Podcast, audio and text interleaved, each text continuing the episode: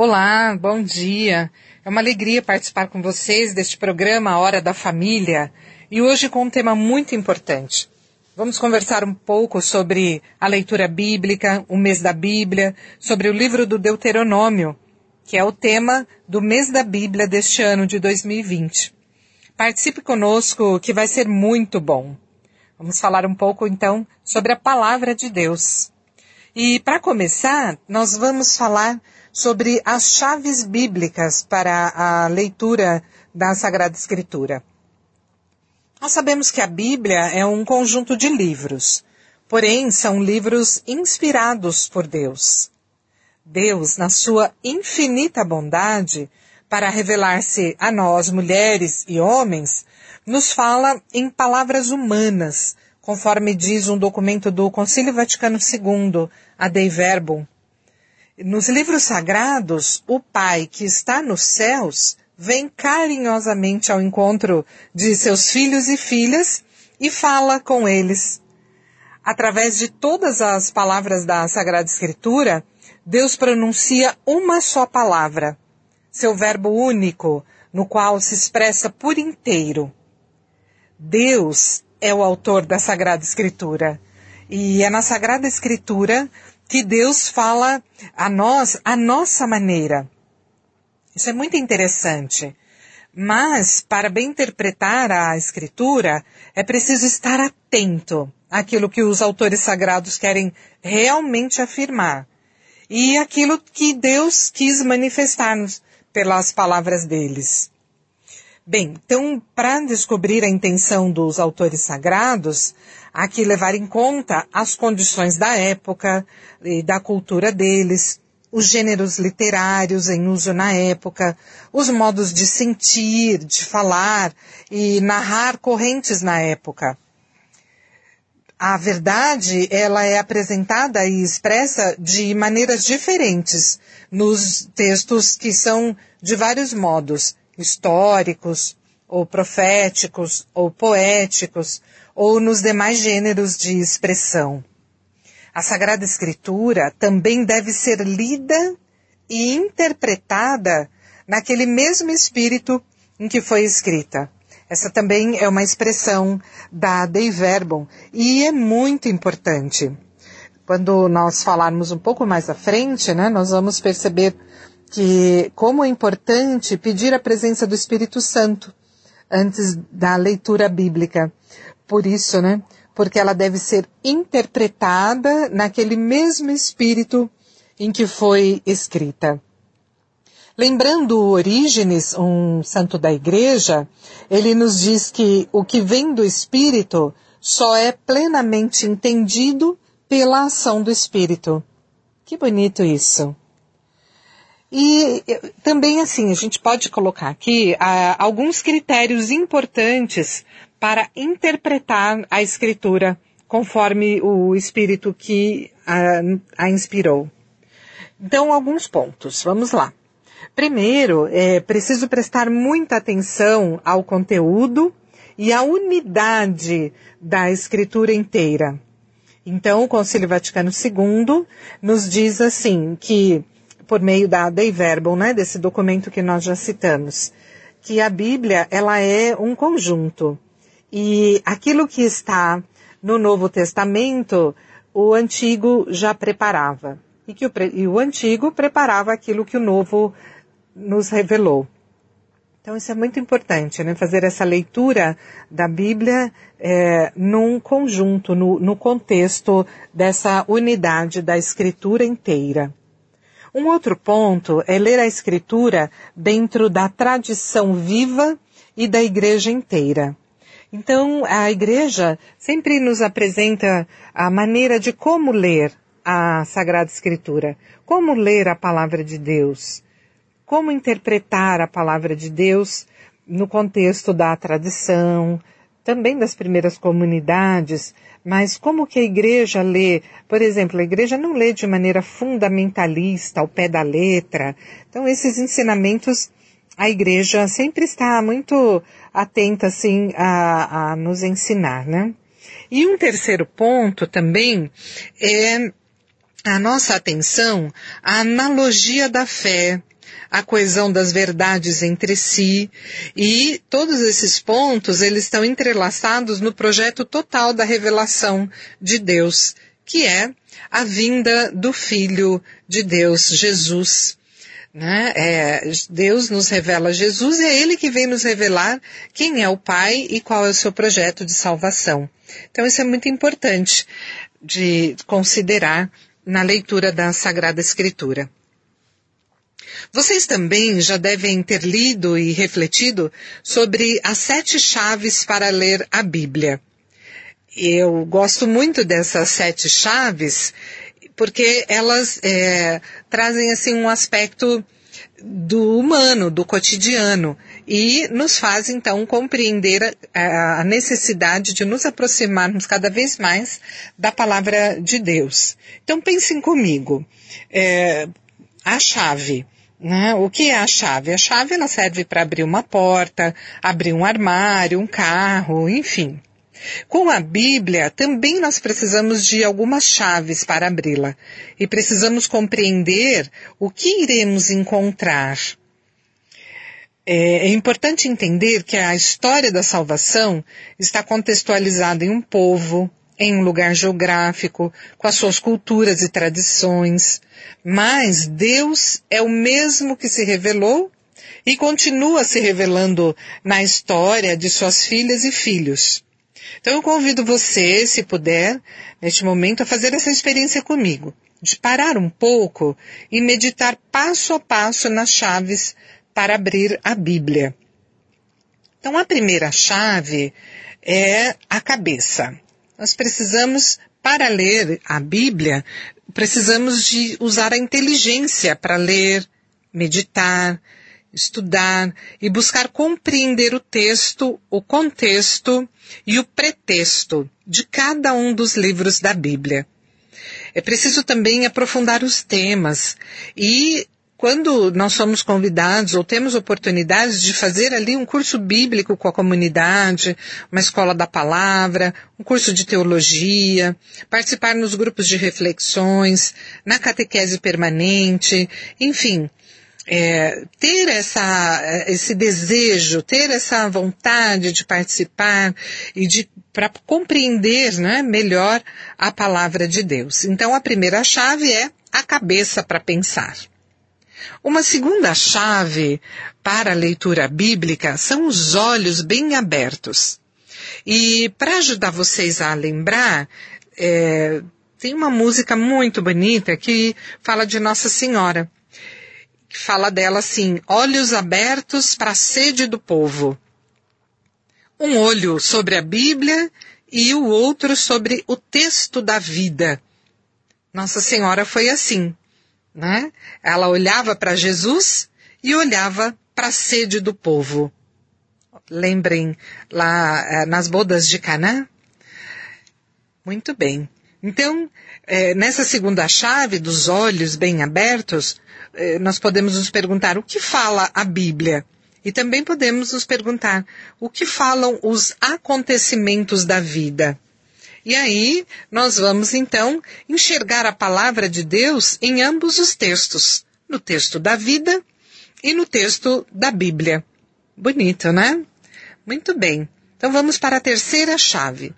A terceira chave é ter os ouvidos bem atentos. Tem uma passagem muito significativa para essa terceira chave, que está em Isaías, capítulo 50, versículo 4.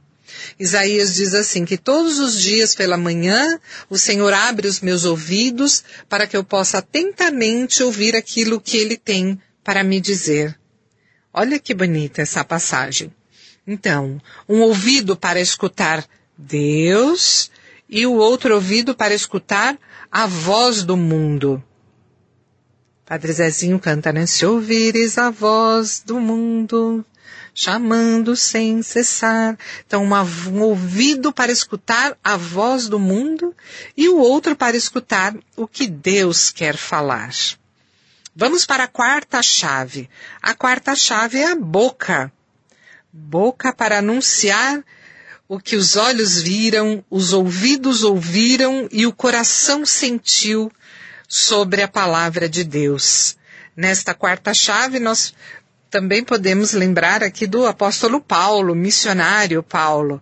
Ai de mim se eu não anunciar o evangelho. Anunciar com palavras e com a vida. Então essa foi a quarta chave da boca. A quinta chave, ter um coração livre para amar. E uma outra música aqui também, né, do Padre Zezinho, um coração para amar, para perdoar e sentir, para chorar e sorrir, ao me criar tu me destes. Ou seja, só ama, só quem ama Deus e ao próximo pode entender o que Deus fala na Bíblia e na vida. E para isso é importante estar sempre com o coração pronto para converter-se. Né? Conversão que nos faz uma profunda mudança de vida e radical no caminho e no seguimento de Jesus para compreender então aquilo que ele nos fala sobre o Pai, sobre o projeto de Deus, o reino de Deus. A sétima chave, eh, joelhos dobrados em oração. Mas aí você pode me dizer, puxa, mas eu não posso, né? Toda hora eu tô no trabalho, estou na escola, estou em alguma atividade, eu não posso dobrar meu joelho em oração. Mas você pode colocar o seu coração, seu pensamento em oração e pedir ao Espírito Santo para entender o espírito da Bíblia. Conforme 2 Coríntios, capítulo 3, versículo 6, a letra mata e o espírito vivifica.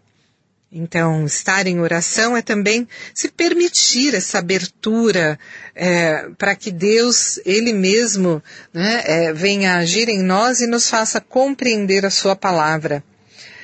E depois a sétima chave, bem importante também, pés bem plantados na realidade.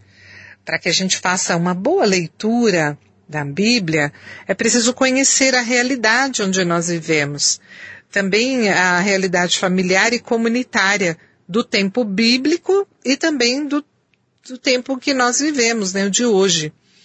E outra coisa ainda é ter a consciência que a Bíblia não caiu prontinha do céu. Ou seja, toda uma construção, uma história de um povo. E nós também fazemos parte do povo de Deus. Somos um povo também a caminho. Deus já nos revelou Jesus, mas somos um povo a caminho da eternidade. Mas para isso precisamos fincar o nosso pé aqui para que também possamos colaborar com Deus neste grande projeto. Muito bem, então vamos fazer um intervalo, ouvir uma canção bem bonita e fica aí. Daqui a pouco nós voltamos para continuar o nosso programa de hoje.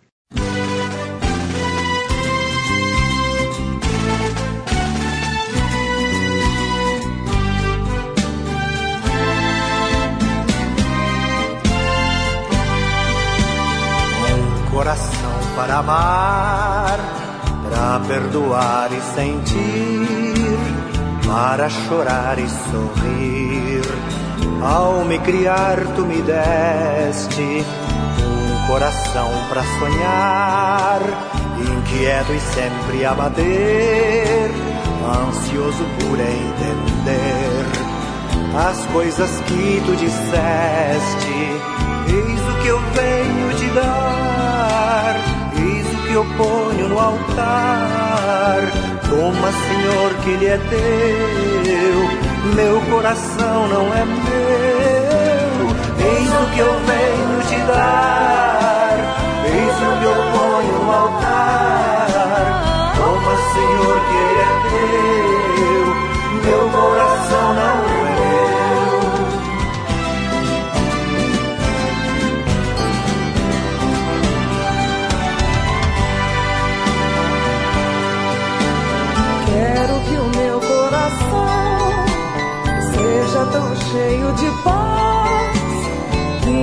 se sinta capaz de sentir ódio ou rancor. Quero que a minha oração possa me amadurecer, leve-me a compreender as consequências do amor. Eis o que eu venho te dar Eis o que eu ponho no altar. Toma, Senhor, que ele é teu, teu coração não é meu. Eis o que eu venho te dar.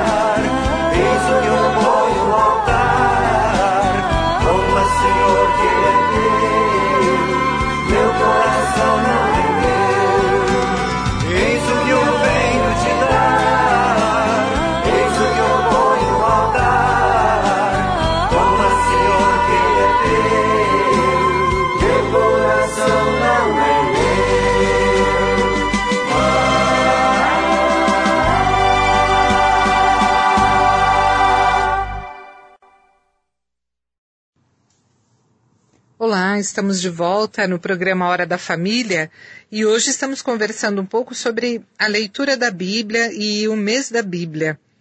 E neste bloco, quero conversar com vocês sobre a leitura da Bíblia nos grupos de reflexões. A palavra de Deus que chega nos diversos grupos, nas famílias, é ali onde está fincada como uma raiz ou um, um tronco né, bem firme da fé popular. E é ali que, então, a palavra de Deus, ela chega por esse meio é, comunicado por, pela boca de homens, de mulheres, de jovens, e é tão bonito esse caminho que é feito, né? Então, ao ler a Bíblia, o povo das comunidades traz consigo a sua própria história, ou seja, ler a, ler a Bíblia e ler os fatos da vida. Tem, tem os, nos olhos os problemas que vêm da realidade dura da vida. E a Bíblia, então, ela aparece como um espelho é, daquilo que que a, a própria, o próprio grupo, as pessoas, né, vivem no seu cotidiano. É ali que se estabelece uma ligação profunda entre a Bíblia e a vida, que às vezes pode dar até a impressão é, de que aquilo que você está vivendo e depois você lê no texto bíblico, você diz, puxa, mas eu já vivia isso e, e também agora encontrei no texto bíblico, ou seja, há uma identificação isso é muito bonito é, quando acontece, né? Se, se perceber naquelas primeiras comunidades, naqueles grupos de pessoas que buscavam ali também seguir a Deus. Então, é, a partir dessa nova ligação entre Bíblia e vida, os pobres fazem a maior descoberta de todas, a maior de todas. Se Deus esteve com aquele povo no passado, então, Ele, Deus, também está conosco nessa luta que fazemos para nos libertar. Ele escuta também o nosso clamor, a partir da leitura, sobretudo do Êxodo, né, da chegada na, na Terra Prometida. E assim vai nascendo uma nova experiência de Deus e da própria vida. Então, antes do povo ter esse contato mais vivido com a palavra de Deus, para muitos, sobretudo na Igreja Católica, a Bíblia ficava longe. Era o livro dos padres, né? enfim, mas agora não, agora a Bíblia chegou perto. O que era misterioso e inacessível começou a fazer parte da vida cotidiana das famílias, dos jovens, das crianças, dos pobres, enfim. E junto com a sua palavra, o próprio Deus chega perto conforme diz Paulo na carta aos Efésios, capítulo 2, versículo 13, vocês que antes estavam longe foram trazidos para perto. Então, que bonita essa dimensão. E é, é difícil para nós avaliar a experiência de novidade e de gratuidade que tudo isso representa para a vida do povo, sobretudo para a vida dos pobres, os mais sofridos, os esquecidos. Saber que Deus os quer perto, os traz para perto. Então, aos poucos foi surgindo uma nova maneira de se olhar a Bíblia e também a sua interpretação a Bíblia, ela passa a não ser vista mais como um livro estranho que, que, só pertence aos padres, ao clero, mas agora é o nosso livro. É o livro que eu posso levar para minha casa. E a primeira carta aos Coríntios, capítulo 10, versículo 11, eh, menciona o seguinte verso. Escrito para nós que tocamos o fim dos tempos é fazer parte, é se sentir parte dessa história, escrito para nós que tocamos o fim dos tempos. Às vezes, para alguns, ela chega a ser o primeiro instrumento para uma análise mais crítica da realidade que hoje vivemos. Por exemplo, quando uma pessoa passa por uma situação de opressão, de negação dos seus direitos, é, pode relacionar muitas vezes com o Golias que temos que enfrentar. Ou seja, traz uma realidade bíblica para a realidade da vida. Então, é, é muito bonito quando nós percebemos na igreja essa descoberta, né, que a palavra de Deus não está só na Bíblia, mas também está na vida. E que o objetivo principal da leitura da Bíblia não é interpretar a Bíblia, mas sim interpretar a vida com a ajuda da Bíblia. Essa é uma grande descoberta. E descobrir então que Deus fala hoje através dos fatos, através do nosso cotidiano. Por exemplo, quando as comunidades refletem sobre os atos dos apóstolos, ali se percebe um entusiasmo muito grande. Por quê? Não é tanto por causa das coisas novas que eles descobrem em Atos, mas muito mais por causa da confirmação que a comunidade de Atos lhes oferece de que a caminhada que estão fazendo é uma caminhada bíblica. Ou seja, há uma identificação, há uma aproximação. E a Bíblia, nesse sentido, ela ajuda a descobrir que a palavra de Deus, antes de ser lida na Bíblia, já existia na vida. É, Gênesis capítulo 28, 16, tem um verso que diz, na verdade, o Senhor está neste lugar e eu não o sabia. Muito bonito isso, né? Essa dimensão dessa presença de Deus na vida. Nós podemos dizer então que a Bíblia entra por uma outra porta na vida do povo. Não pela porta da imposição autoritária, mas sim pela porta da experiência pessoal e comunitária.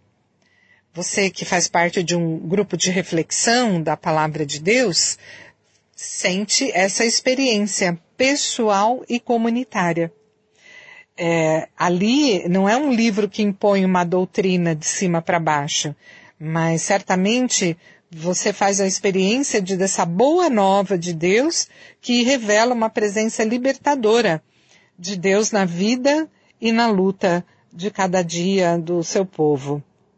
E aí, nesse sentido, a Bíblia confirma essa caminhada que o povo vem fazendo. E assim também vão se animando né, na sua esperança. Então, os que participam dos círculos bíblicos ou dos grupos de reflexão, enfim, é, eles mesmos se encarregam de divulgar essa boa notícia, de atrair outras pessoas para participar. Então, é muito difícil dizer quantos grupos de reflexões existem.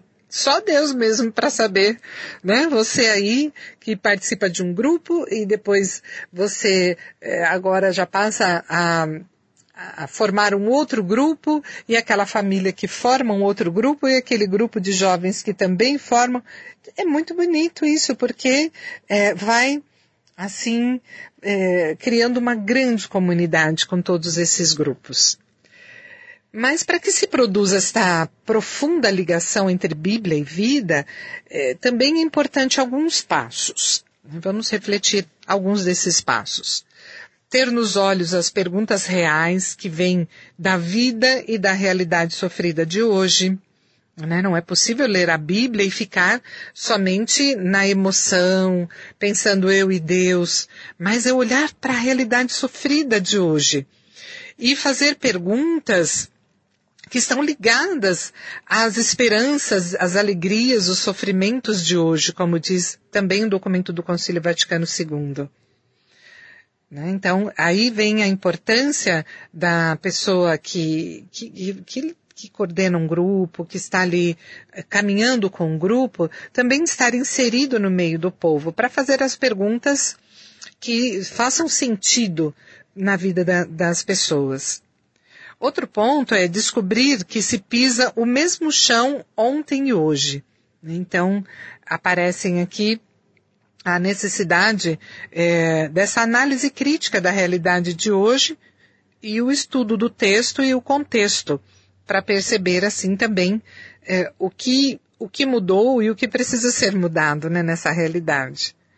Outro ponto importante é ter uma visão global da Bíblia, que envolva os próprios leitores e leitoras, que esteja ligado com a situação concreta da vida, da comunidade, dos grupos de reflexões, das, das pastorais, dos organismos, enfim, né?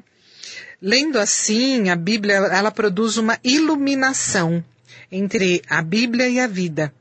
Ela dá um novo sentido vai enriquecendo a luz do que se vive e do que sofre, e vice-versa. Né? Então, ou seja, a Bíblia, ela não é um livro de receitas, ela não é, é algo assim que vem pronto, mas é algo que brota uma boa notícia na vida do povo a partir da nossa reflexão, a partir de uma descoberta pessoal, uma leitura pessoal e comunitária. Então, esses pontos são fundamentais, assim, para nossa leitura. Ainda um outro ponto, falando sobre a interpretação, é, perceber assim que o processo de participação da comunidade, né, o trabalho, o estudo em grupo, a leitura pessoal e comunitária, ela também pode envolver teatros, é, recreios, gincanas, enfim, tantos momentos assim criativos que, que possam envolver pessoas de, de várias idades, de várias é, realidades, para que possam de fato é, mergulhar neste grande mistério e, e, e fazer dar sentido na vida das pessoas. Então, nós temos, sim, as nossas celebrações, as missas, as orações, mas também esses outros aspectos, né, do estudo em grupo, da reflexão comunitária, a leitura pessoal. Utilizar desses vários recursos também para uma criatividade né, popular e fazer chegar realmente a todos os grupos, a todas as pessoas. Para uma boa interpretação, é muito importante também o ambiente de fé e fraternidade. Então, uma comunidade que se reúne, que se quer bem, que canta, que reza, que celebra. Ou seja, sem esse contexto do espírito, não se chega a descobrir o sentido que o texto tem para nós hoje. A Bíblia, então, ela não é só uma ideia ou uma mensagem que se capta com a razão, né? Ou por meio do, do raciocínio, enfim, de um pensamento objetivo. Mas é um sentir, é uma consolação, um conforto, é um, tem sentido também para o coração. É, tudo isso que depois nós vamos encontrar lá na carta aos Romanos, capítulo 15, versículo 4, que diz assim, para que pela perseverança e pela consolação que nos proporcionam as escrituras, tenhamos esperança. Então que a Bíblia possa, de fato, nos trazer muita esperança, muita vontade de participar dos grupos de reflexões, das comunidades, das celebrações, né, chegando cada vez mais perto do povo, para que Deus possa é, realmente se comunicar também por meio dessa reflexão da palavra, desse, desse mergulhar na palavra de Deus, de um Deus que nos ama e de um Deus que quer se comunicar conosco na, na nossa realidade, no nosso ambiente, no nosso contexto. Muito bem. Então vamos para mais um intervalo, vamos ouvir uma música e daqui a pouco voltamos. Fiquem aí.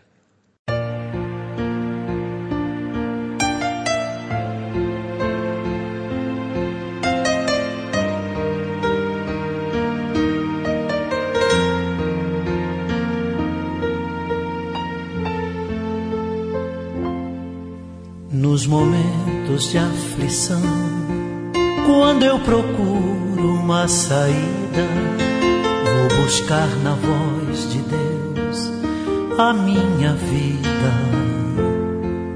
Nas palavras da razão, tenho as respostas que preciso. Se me entrego em oração, volta o sorriso se apesar da minha cruz eu abro um novo testamento exemplo de Jesus. Eu me sustento na coragem de Moisés guiando o povo no deserto. Eu aprendo a caminhar no rumo certo. São livro dos livros, sonho dos sonhos, cura das curas. Santa Bíblia, paz verdadeira, linda luz mensageira do Senhor das alturas. Nos provérbios vou colher sabedoria Salmos eu afasto as amarguras. Na ressurreição de Cristo, um novo dia. Me alimento das sagradas escrituras.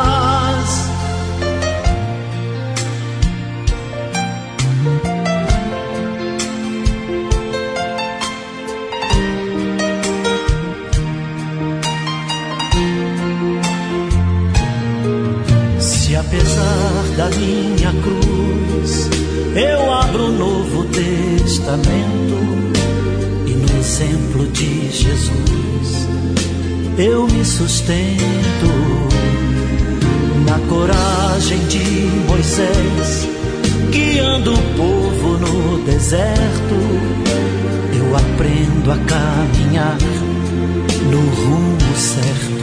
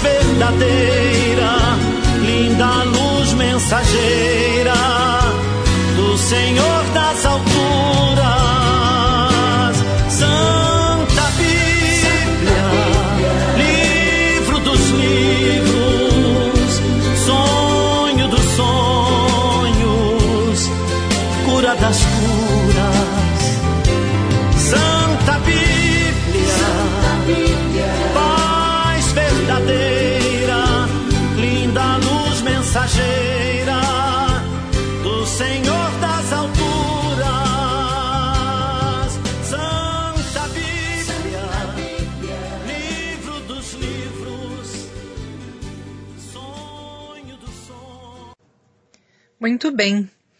É, vocês sabem que nós temos um mês dedicado ao estudo e à contemplação da palavra de Deus. Aqui no Brasil, desde 1971. Então, o mês da Bíblia é o mês de setembro, então, dedicado para esse aprofundamento.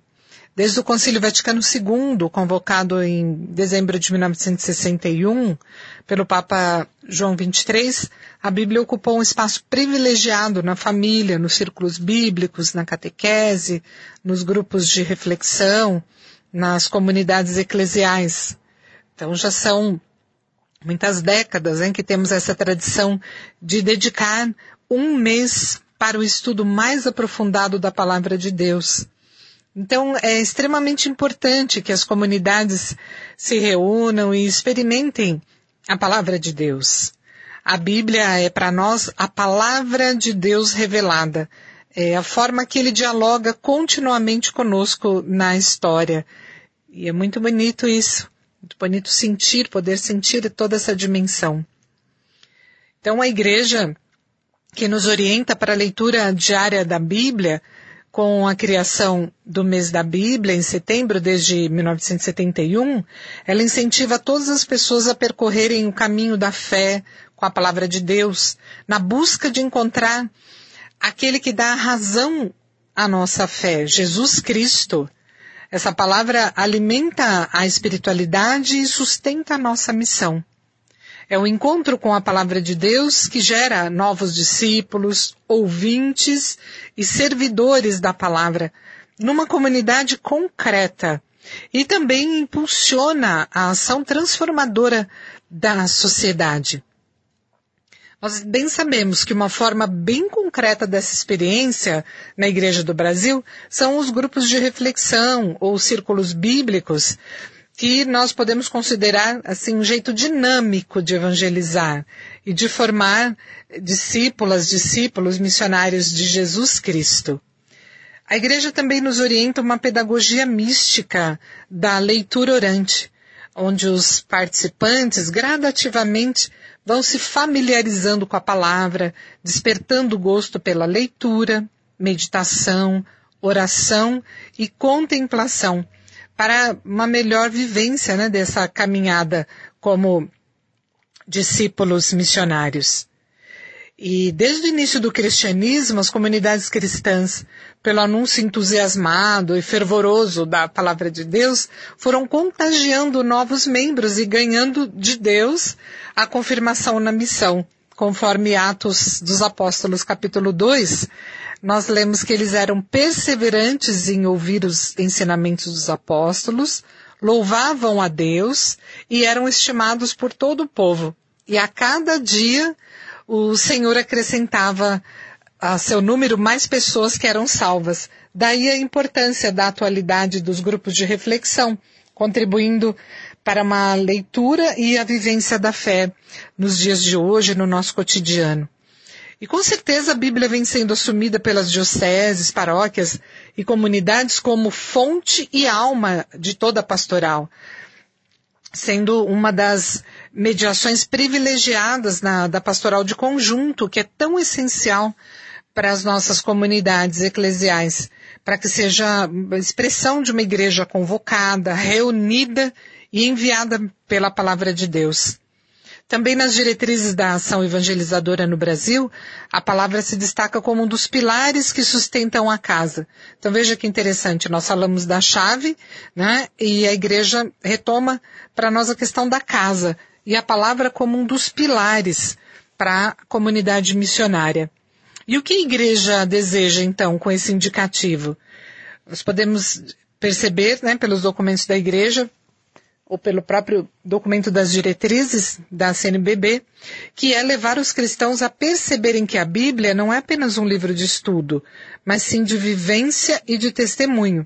E para isso a igreja tem incentivado a metodologia da leitura orante da Bíblia, que é mais que um método, é uma atitude, uma mística atraente e envolvente, com passos interligados. Então, primeiro a leitura, né, o que diz o, o que o texto diz em si, o segundo passo, a meditação, o que o texto diz para mim.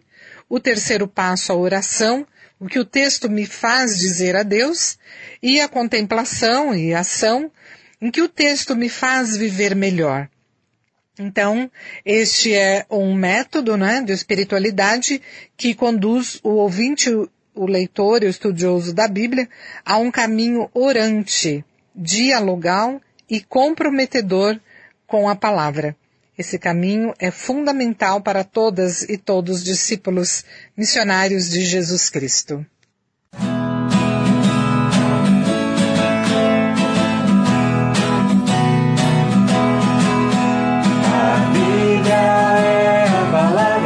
É semeada no meio do povo, que cresceu, cresceu e nos transformou ensinando-nos viver um mundo novo.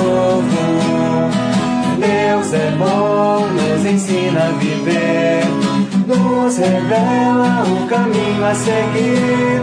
Só no amor, partilhando seus dons, Sua presença iremos sentir. A Bíblia é a palavra de Deus semeada no meio do povo, que cresceu, cresceu e nos transformou, ensinando-nos viver um mundo novo. Somos povo, o povo de Deus, e formamos o reino de mãos. E a palavra que é viva nos guia, e alimenta a nossa união.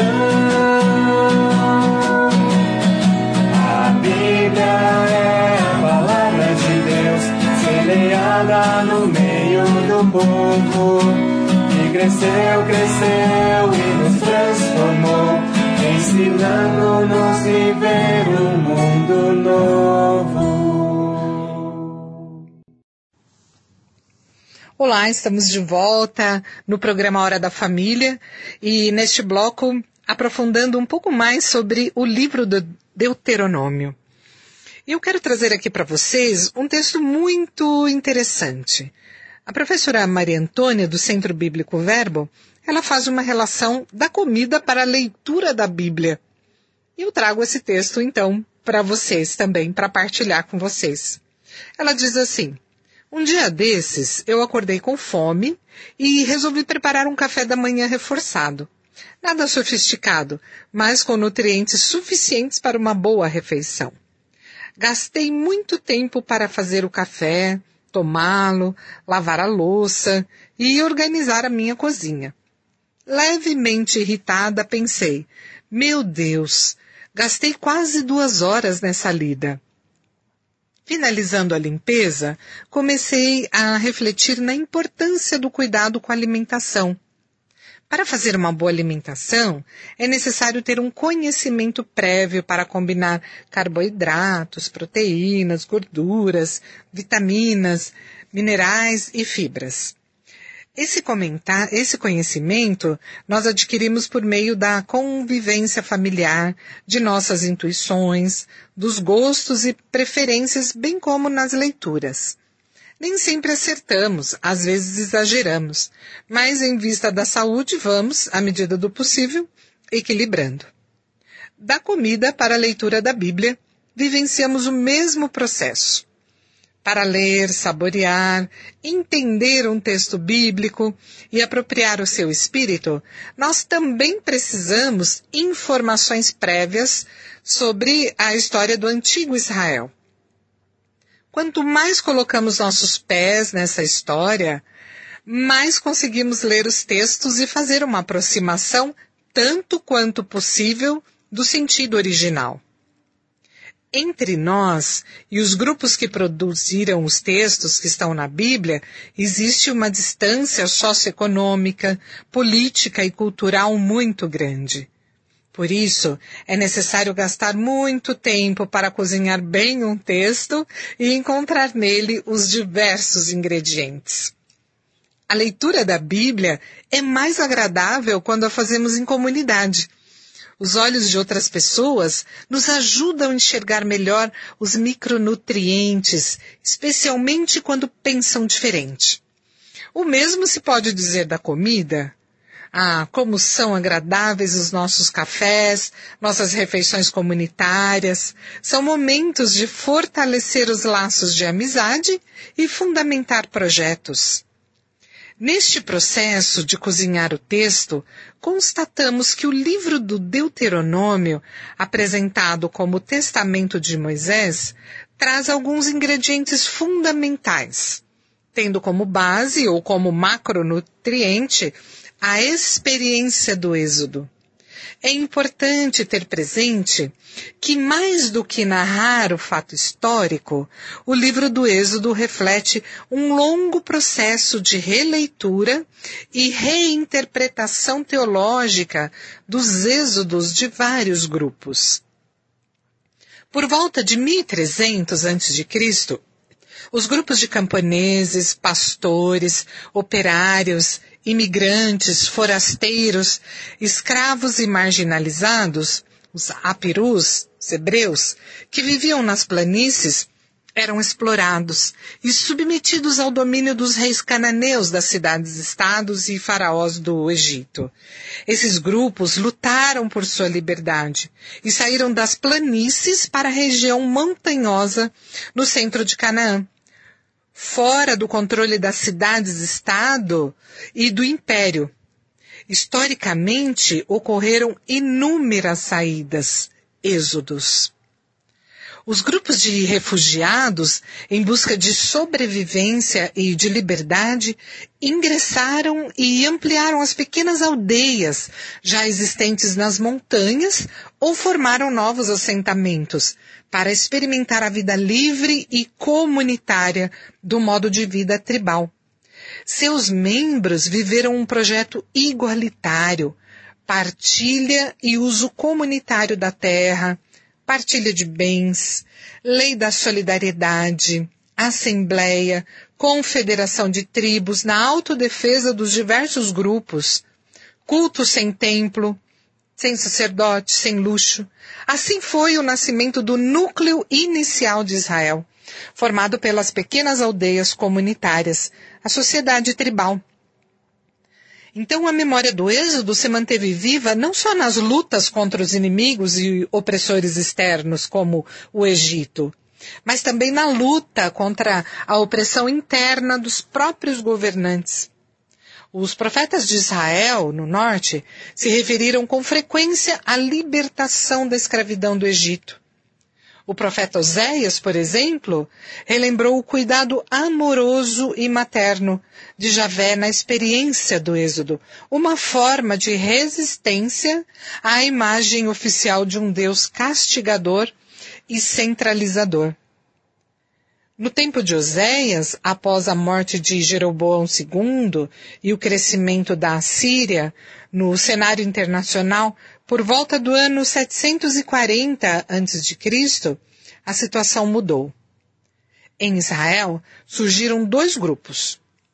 Um era favorável à política de aliança com a Assíria, e o outro era contra. No período de 20 anos, 740 a 720 a.C., Israel Norte passou pelas mãos de seis reis, dentre os quais quatro foram assassinados. Confiram em 2 Reis, capítulo 15, versículo de 1 a 13. Havia grande instabilidade política.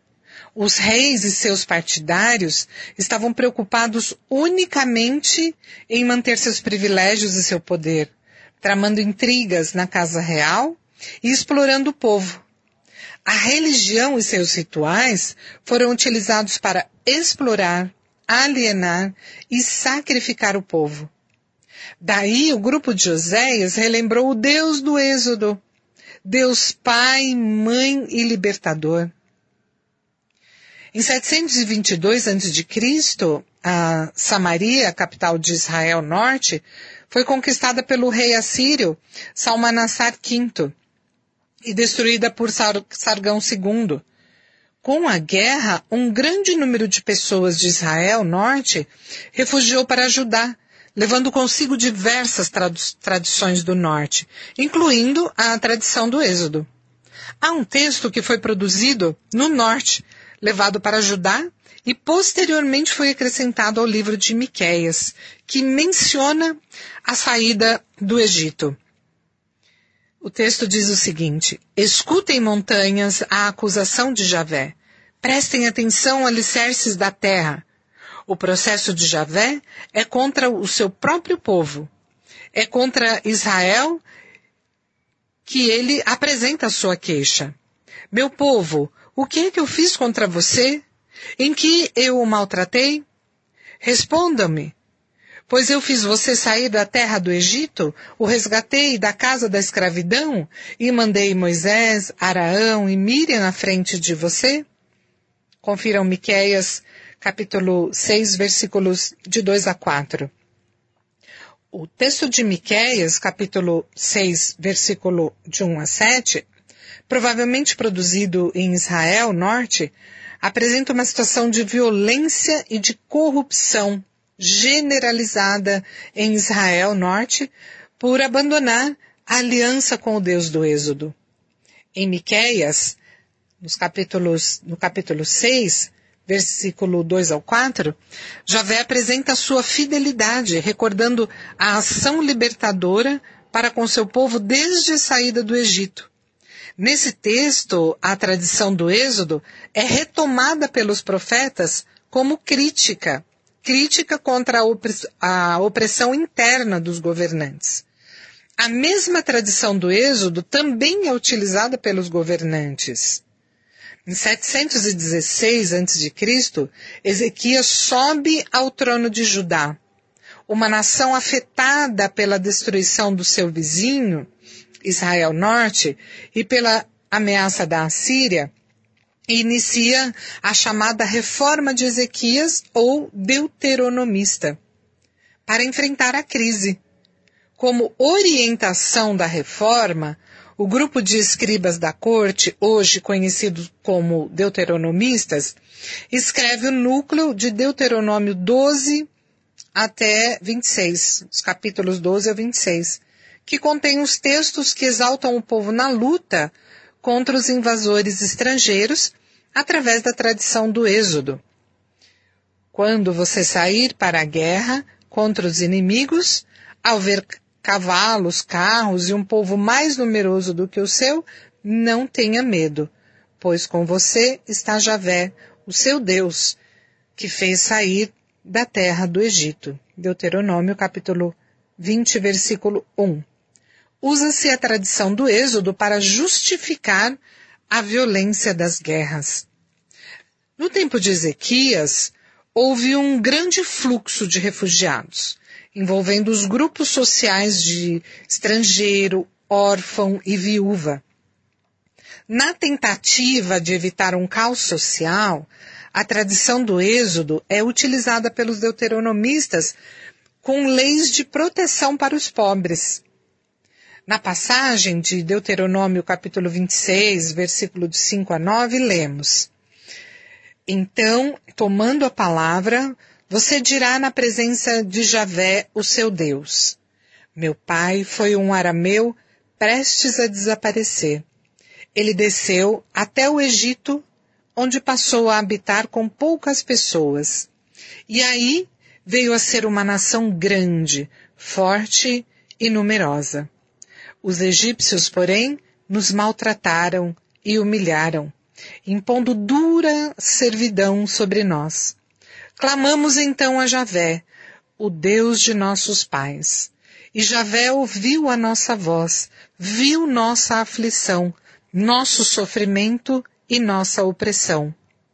E Javé nos tirou do Egito, com mão forte e braço estendido, em meio a grande terror, com sinais e prodígios. E nos trouxe a este lugar, dando-nos esta terra, terra que emana leite e mel. Embora esses versículos tenham sido escritos muito tempo depois dos acontecimentos, eles apresentam uma síntese bem elaborada da história de Israel. O texto relembra a experiência do povo com o seu Deus libertador que o tirou da escravidão do Egito, dando-lhe a terra e a vida. Esses versículos resumem o livro do Gênesis e a primeira parte do livro do Êxodo. Essa história é sagrada para o povo. Os redatores do Deuteronômio usaram é, desta memória para legitimar a centralização da festa dos primeiros frutos. Em Deuteronômio 26, capítulo 26, versículo 2, lemos: Pegue das primícias de todo o fruto do solo que você trouxer da sua terra e que Javé, o seu Deus, lhe dá, coloque-as num cesto e vá ao lugar que Javé, o seu Deus, tiver escolhido para fazer que aí habite o nome dele.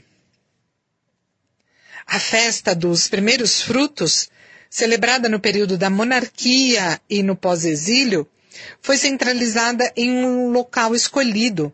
Não é mais nas casas ou nos vários santuários.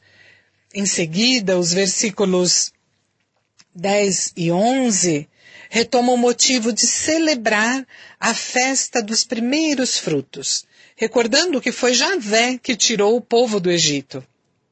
O texto associa a ação de Deus com a obrigação de partilhar com o levita e o migrante. os levitas foram despojados de suas funções sacerdotais no tempo de Ezequias e de Josias.